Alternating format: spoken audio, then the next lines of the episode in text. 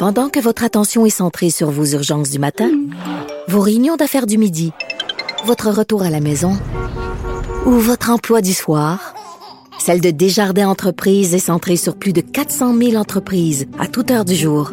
Grâce à notre connaissance des secteurs d'activité et à notre accompagnement spécialisé, nous aidons les entrepreneurs à relever chaque défi pour qu'ils puissent rester centrés sur ce qui compte, le développement de leur entreprise. J'attendais, ça fait longtemps, ça fait longtemps que je veux le recevoir à l'émission parce que, et là je vous explique, euh, c'est mon voisin de bureau mon voisin de bureau avec qui j'ai les discussions les plus intéressantes pendant que je mange ma salade ou whatever, qu'est-ce que je mange parce que je mange pas juste la salade avant l'émission. Euh, puis on a souvent des, discussions sur ce qui s'en vient, sur ce que je vais parler. Et euh, il s'appelle Bastien Gagnon. Euh, la France, c'est le chef réalisateur des podcasts à Cube Radio. Et là, j'avais envie de le recevoir parce que on a fait un podcast en fait avec Émilie Perrault sur Julie Masse, sur la disparition de Julie Masse. Vous n'avez certainement entendu parler. Il y a un article dans la presse en fin de semaine. Et là, il est numéro un sur iTunes toutes catégories confondues. Bonjour, Bastien France. Bonjour, Geneviève. Je suis contente que tu sois là avec ta belle voix grave pour nous parler tout d'abord du succès de ce podcast-là. Euh, puis comment... Euh, est-ce que tu t'attendais à ce que les gens embarquent autant dans parce que Julie Masse quand même ça fait quelques années déjà là est-ce qu'on s'intéresse tant que ça encore à elle? La réponse c'est oui.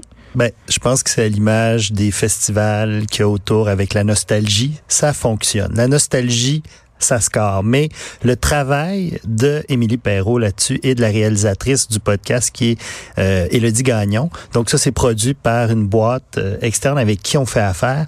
Et c'est quand ils sont arrivés avec le projet, tout de suite, c'est comme c'est ça accroche. Tu fais déjà ils ont la question, ils ont une quête pourquoi Julie Masse a-t-elle cessé sa carrière ben, au fait de la gloire? Hein? C'est nébuleux. C'est nébuleux. Et plus ça avance, parce que là, vous avez un épisode complet disponible et dès demain matin, il y aura l'épisode 2 euh, que j'ai entendu, bien sûr.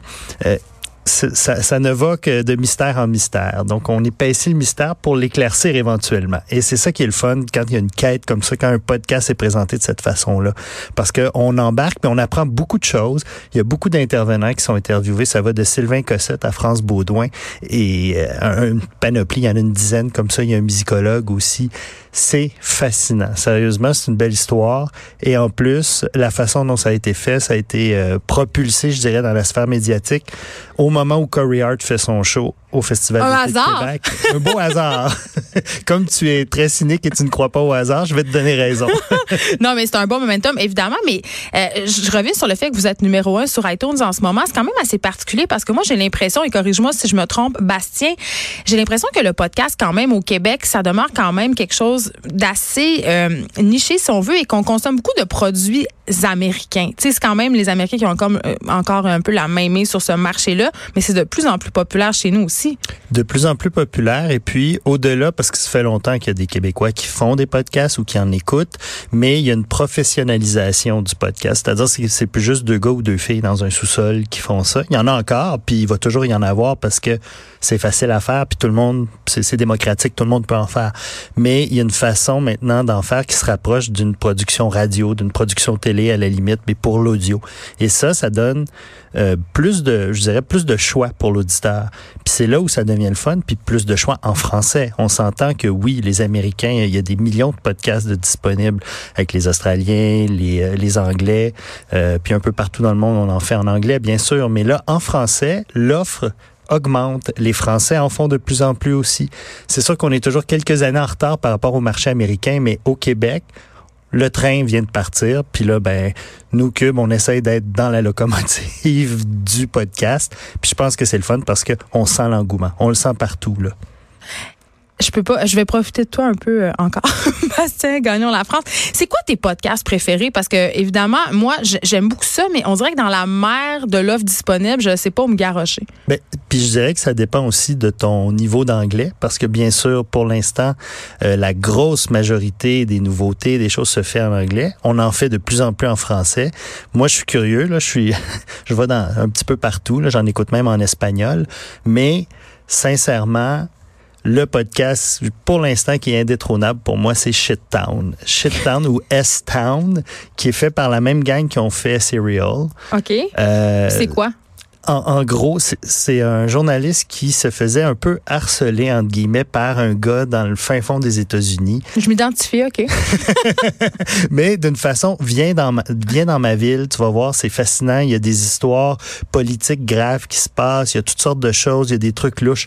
Tu sais, genre de trucs que quand tu es journaliste, tu fais... Ben, des complotistes, on en a quand même un sharp, une barge, il faut se le dire, là, des, des courriels rentrent à chaque jour. Euh, les gens ont tous une histoire à raconter. Il faut, il faut comme faire le tri là-dedans, mais parfois, justement, comme c'est le cas ici, on découvre quand même euh, toute qu'une histoire toute qu'une histoire. Puis je veux pas en révéler parce que j'ai envie que les gens aient le plaisir d'aller écouter euh, les épisodes de, S-Town. Vous allez le trouver sous S trait d'union Town, mais c'est Shit Town.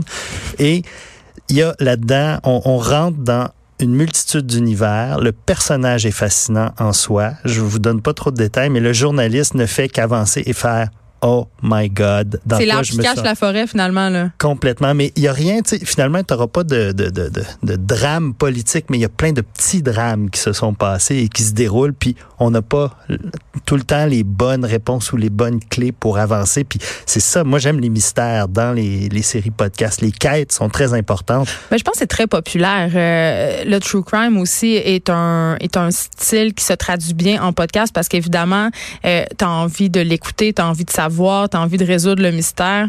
sais, on s'entend que c'est une façon de raconter une histoire. Et quand il y a un mystère un peu plus comme un meurtre ou une disparition, ça c'est là. Pourquoi Julie C'est avec un clin d'œil, un sourire. Mais moi, ça me fait rire. Ça me fait rire parce que les fans de Julie euh, Mass appellent Corey Hart le ravisseur. Oui. Mais quand même, c'est quand même assez, c'est quand même assez intriguant que du jour au lendemain, cette femme-là décide de s'exiler sur une île des Bahamas avec leurs quatre enfants. Puis peut-être c'est juste une explication du genre, elle était à bout de la vie publique, puis elle avait assez d'argent, puis elle décide qu'elle en a assez, puis elle s'en va. On s'entend qu'aujourd'hui, tu dis à quelqu'un, jeune artiste, t'es au fait de la gloire tout ce que tu sors devient numéro un. Ton prochain disque va être assurément, assurément numéro un parce que tes deux, trois précédents l'étaient et tu décides de pas en faire d'autres, puis de faire une vie de famille. Mais on dit qu'il faut se retirer quand on est au top de la gloire. on dit ça. Je pense que dans ce cas-là, ça s'applique.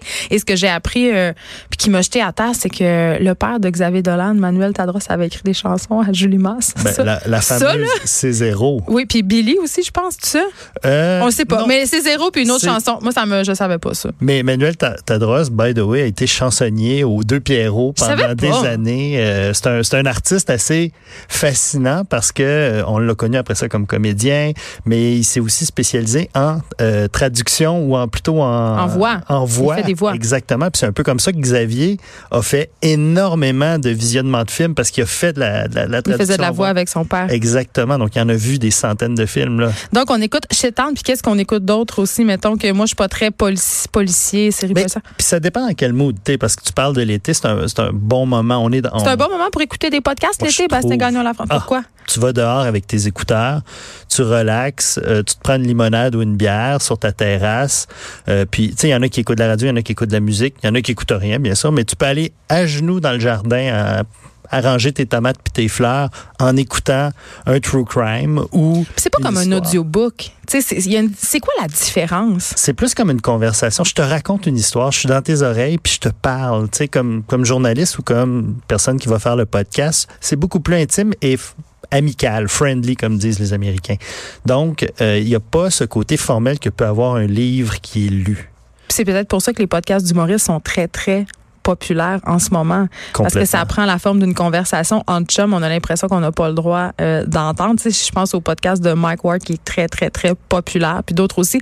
Donc, Shittown et euh, peut-être une autre petite suggestion euh, ben, moi, ce que est là. Moi, ce que j'aime beaucoup, c'est que des fois aussi, c'est lié à l'actualité, mais ça te permet d'approfondir l'actualité. C'est pas comme un live radio. Présentement, il y a un podcast qui euh, s'appelle Confronting O.J. Simpson et c'est la sœur du gars qui a été assassiné par O.J. Simpson. O.J. Simpson a tué sa, son ex et il y avait un gars avec son nouveau petit ami, supposément. Exactement. Et c'est donc euh, la sœur de ce gars-là qui, qui a livre sa version? Oui, puis elle, part en quête encore. Est-ce qu'on a le droit de faire ça?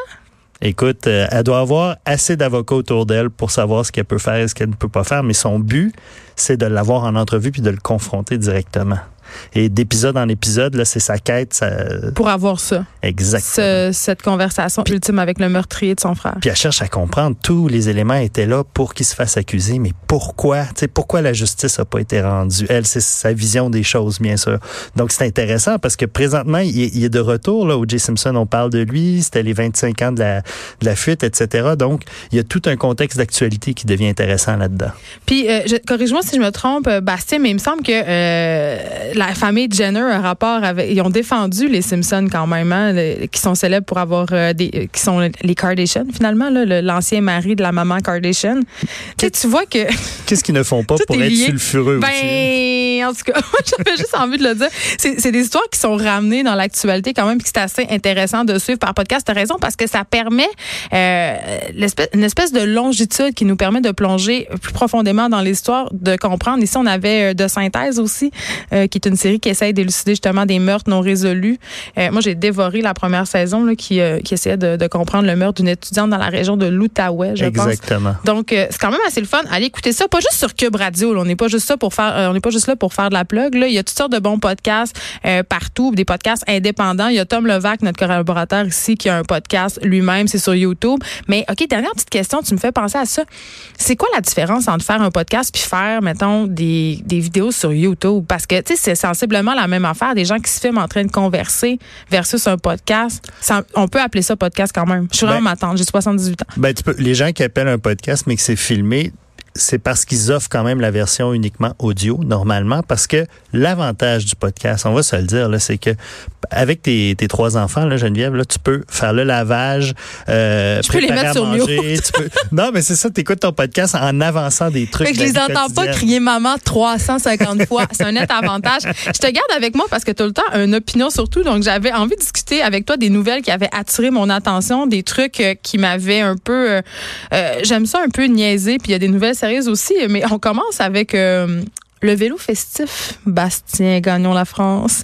Et euh, euh, premièrement, est-ce que tu sais c'est quoi le vélo festif? Je dois avouer, quand tu m'en as parlé il y a une vingtaine de minutes, j'ai dit, c'est quoi, c'est un festival, ça? Puis là, tu m'as dit, non, non, non. Mais non, mais c'est ça, OK. Donc, le vélo festif, c'est cette patente que vous voyez passer le soir dans votre quartier.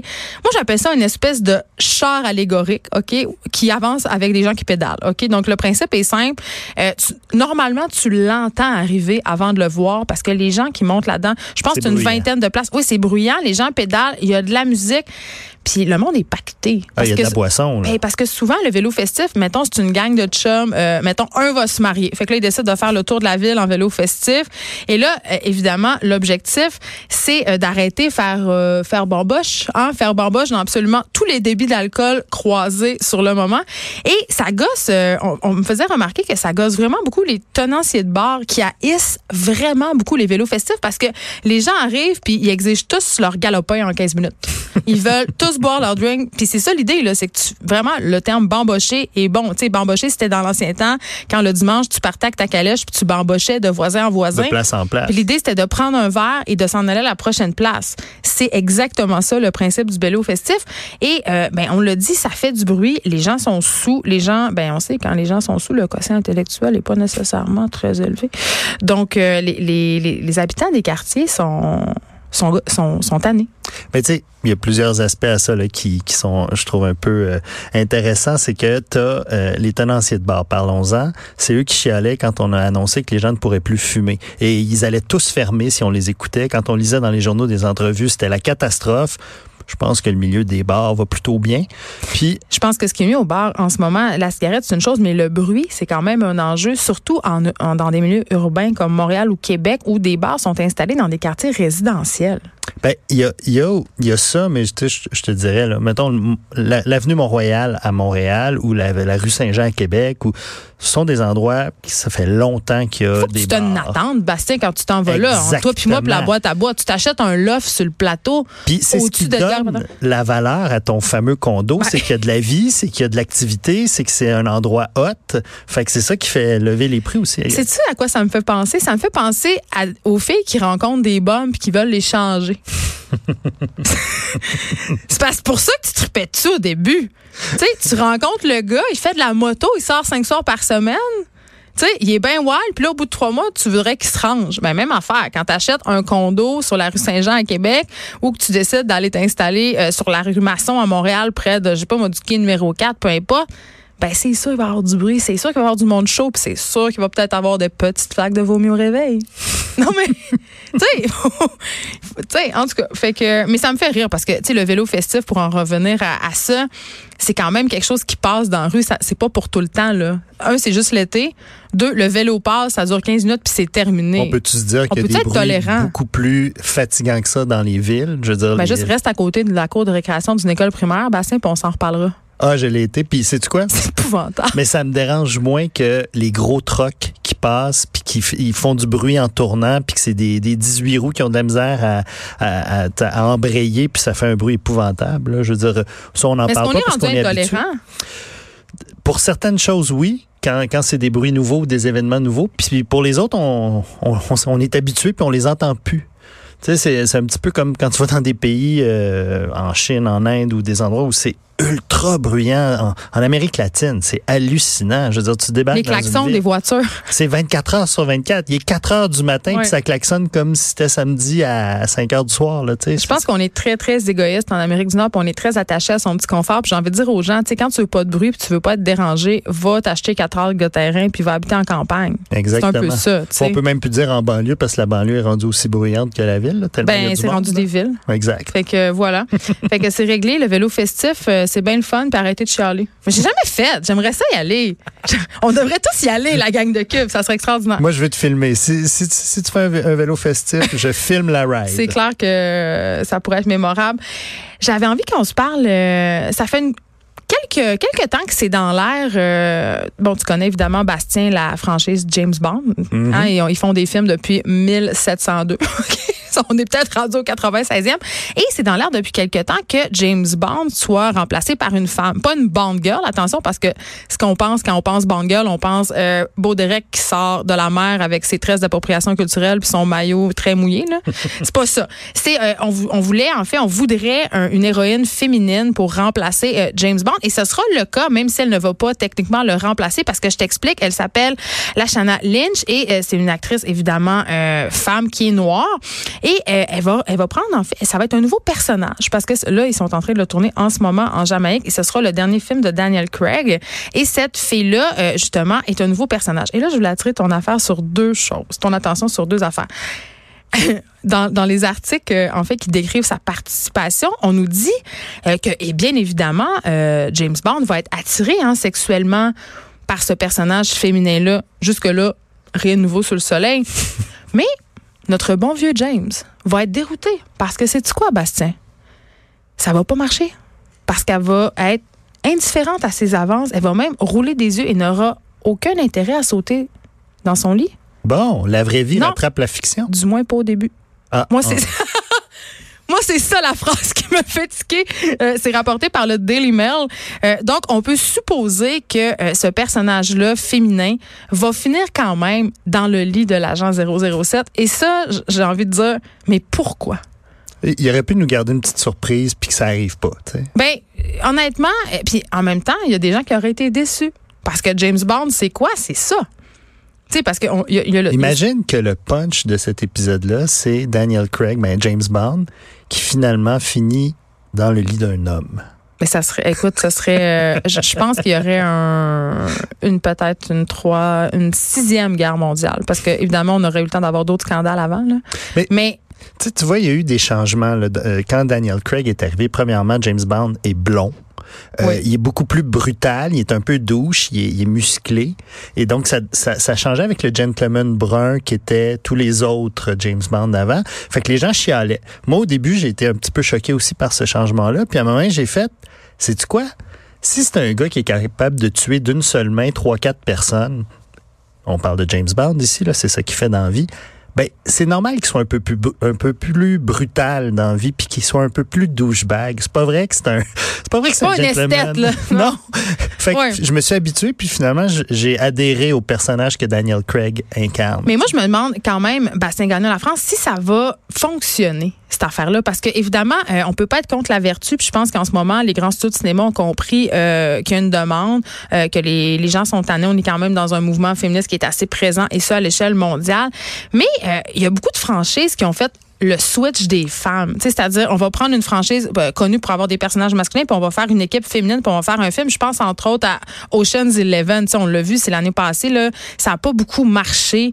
Euh, puis je me dis, c'est peut-être juste parce qu'on fait on fait, on fait un switch, justement. On fait juste appliquer une recette. On n'est pas en train de prendre le problème d'où il part, c'est-à-dire d'écrire des scénarios forts, puis des personnages forts pour les femmes. Donc, je me demande si ça va être un peu le même le même problème avec James Bond parce que c'est clair que s'il avait fait il avait juste remplacé James Bond par une fille, ça aurait pas pu bien passer. Je pense pas, mais le fait de faire un nouveau personnage est-ce que ce serait 008? Est-ce que ça va être quoi son, son personnage? Mais il faut vraiment qu'il développe toute une nouvelle Bible autour d'elle, tu sais.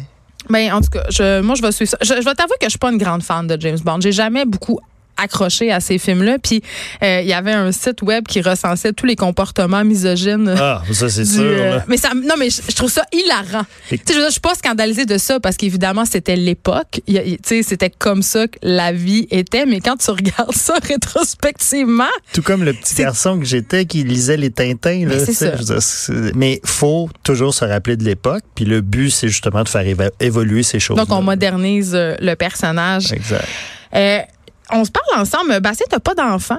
Non. Mais moi, j'en ai, puis on en parle souvent. Je, te confie mes, mes, mes, mes, interrogations et mes angoisses. Et euh, en fin de semaine, je suis allée dans un chalet euh, avec mes enfants et ceux de mon chum. Et euh, on leur a fait faire des tours de bateau, OK? et là...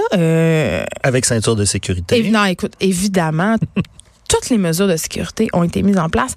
Mais c'est tu qu'est-ce qui m'a jeté à terre? C'était qu'au lieu que les enfants soient contents de faire des tours de bateau, au lieu qu'ils soient dans la, dans la joie de se dire, hey, c'est quand même nice, je fais des tours de bateau à gaz. Puis tous les adultes sont mobilisés pour mon plaisir. Il y avait des chicanes d'enfants, de genre, t'es moins fait de bateau que moi, je veux en faire plus. Euh, puis il été nullement reconnaissant. Puis ça m'a amené à me un peu me questionner sur le privilège de nos enfants. Comment je pourrais bien leur faire réaliser leur privilège? Comment je pourrais bien leur faire se rendre compte que l'été, ça rime pas nécessairement avec huit voyages, feu roulant d'activités au glissade d'eau, Funtropolis. Ça rime pas avec cornet à 15 pièces au chocolat favori tout le temps là. Je, je sais pas quoi faire puis je me rappelle de comment ma mère à l'époque me disait il y a des enfants qui mangent pas à l'Afrique. Tu sais, quand je voulais pas finir mon assiette, je me rappelle à quel point cette phrase-là n'avait absolument aucune, mais aucune répercussion sur moi. Je la trouvais tellement gossante. Pourtant, je me surprends à, à, la servir version remasterisée, bien entendu, à mes enfants. Je me surprends à leur dire, écoute, tu pourrais passer l'été sur la galerie de ton 4,5 dans Schlager Maisonneuve. Tu sais, je m'excuse le commentaire classiste, mais c'est quand même. Tu sais, j'essaie de trouver une façon de leur faire réaliser leur privilège et ça marche pas.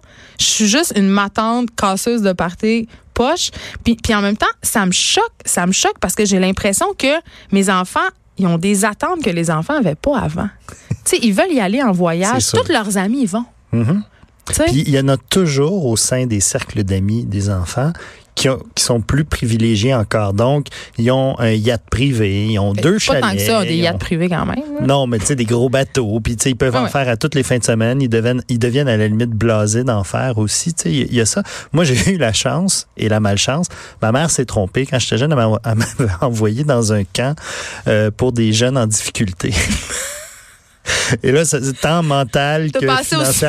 T'as passé une semaine au compte. Ouais. Deux semaines. Ça fait réaliser beaucoup de choses en même temps. Je suis arrivé de nuit, OK?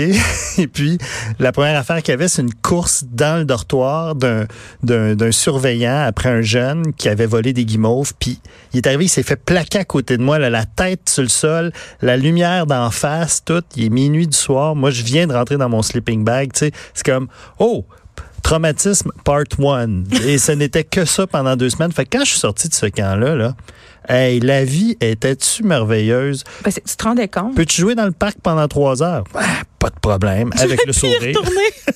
non, mais c'est ça. Puis je regarde, euh, puis c'est sûr que c'est pas le cas de mes deux enfants plus jeunes, mais je regarde ma fille qui est euh, qui passe beaucoup de temps sur Instagram. Puis je pense que c'est pas juste les enfants, c'est nous aussi.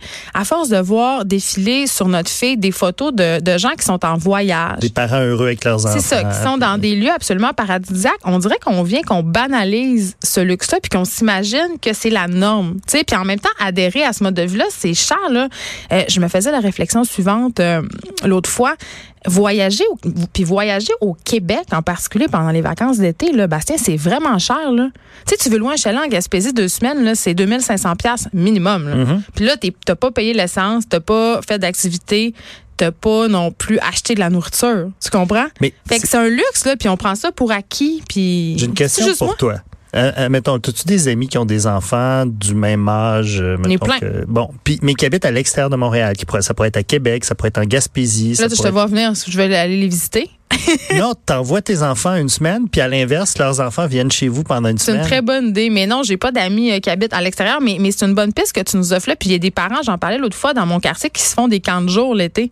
Au lieu d'envoyer leurs enfants au camp de jour, c'est une semaine, c'est, mettons, c'est le camp de jour chez nous. Donc, pendant une semaine, je prends les trois, quatre petits-enfants du voisin, je les amène chez nous. Puis ça peut être, euh, tu sais, c'est sûr qu'on a perdu cet esprit de communauté-là, mais on a aussi perdu cette idée de mes enfants, ils me soulignent tout le temps.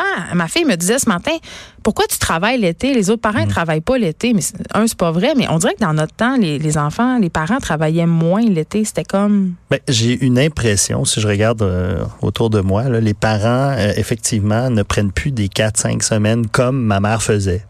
Ben ma mère était monoparentale déjà dans C'est un luxe incroyable, quatre semaines de vacances. Là. Exactement. Mais j'ai l'impression que les valeurs sociales ont changé aussi autour. c'est sûr qu'on veut garder un standard de vie à, nos familles, euh, donc une maison qui a une certaine valeur, avec des activités, avec des objets qui ont une certaine valeur. Puis ça, ben, ça fait en sorte qu'on travaille 50 semaines sur 52 par année. Oui, mais en même temps, je comprends ce que tu dis, mais en même temps, il y a un côté euh, oui, on a changé les valeurs, mais avec la précarité. Pas que je pour non plus. Hein. Non, mais avec la précarité d'emploi, tu sais, je veux dire, avant, on peut pas se le cacher, là, les gens avaient des emplois permanents, ils travaillaient mhm. toute leur vie dans un même endroit. Donc, il y avait des vacances payées. Tout à fait. Maintenant, il y a beaucoup de gens, s'ils veulent prendre trois, quatre semaines de vacances, ça va être à leurs frais. Et ça, c'est si c'est possible, parce qu'il y a des employeurs pour qui c'est absolument impossible. Tu peux pas t'en aller quatre semaines d'affilée. Là, Mais ça fait partie des valeurs sociales, ça aussi. Oui, je suis assez d'accord. D'être protégé ou moins, d'être plus protégé au moins par son emploi, etc., etc. Mais je pense que euh, dans tout ça aussi, il y, a une chose dont on parle jamais, ou ben, rarement, c'est la valeur de l'ennui. Moi, quand je m'ennuyais en vacances, là, c'est là où je devenais créatif. Puis on dirait que les enfants ont plus le droit de s'ennuyer. on les entertaine tout le temps, puis ça donne lieu à ça, des enfants qui disent qu'est-ce qu'on fait, qu'est-ce qu'on fait aujourd'hui, qu'est-ce qu'on va faire de plus? Euh, donc, moi, moi c'était rendu quand on n'avait plus d'activité. J'étais tellement rendu dans mon trip de création de, quand je m'ennuyais. Tu sais, je fabriquais des cabanes, je faisais des, des catapultes maison, j'allais faire des barrages en arrière. Puis tout dépendait de moi. Tu te rends compte qu'on a l'air de des mononcles et des mamans qui disent dans notre temps c'était mieux que tout ça. Mais moi, j'ai envie que, de poser la question est-ce que vous pensez que le travail passe avant les enfants dans la société d'aujourd'hui? C'est la question que je vous pose sur la page Facebook des effrontés. On s'arrête un petit peu après la pause. On revient avec Nancy Gingras. Elle va nous raconter son, son aventure désastreuse avec son Merci, Bastien, d'avoir été avec moi. Ce fut un plaisir.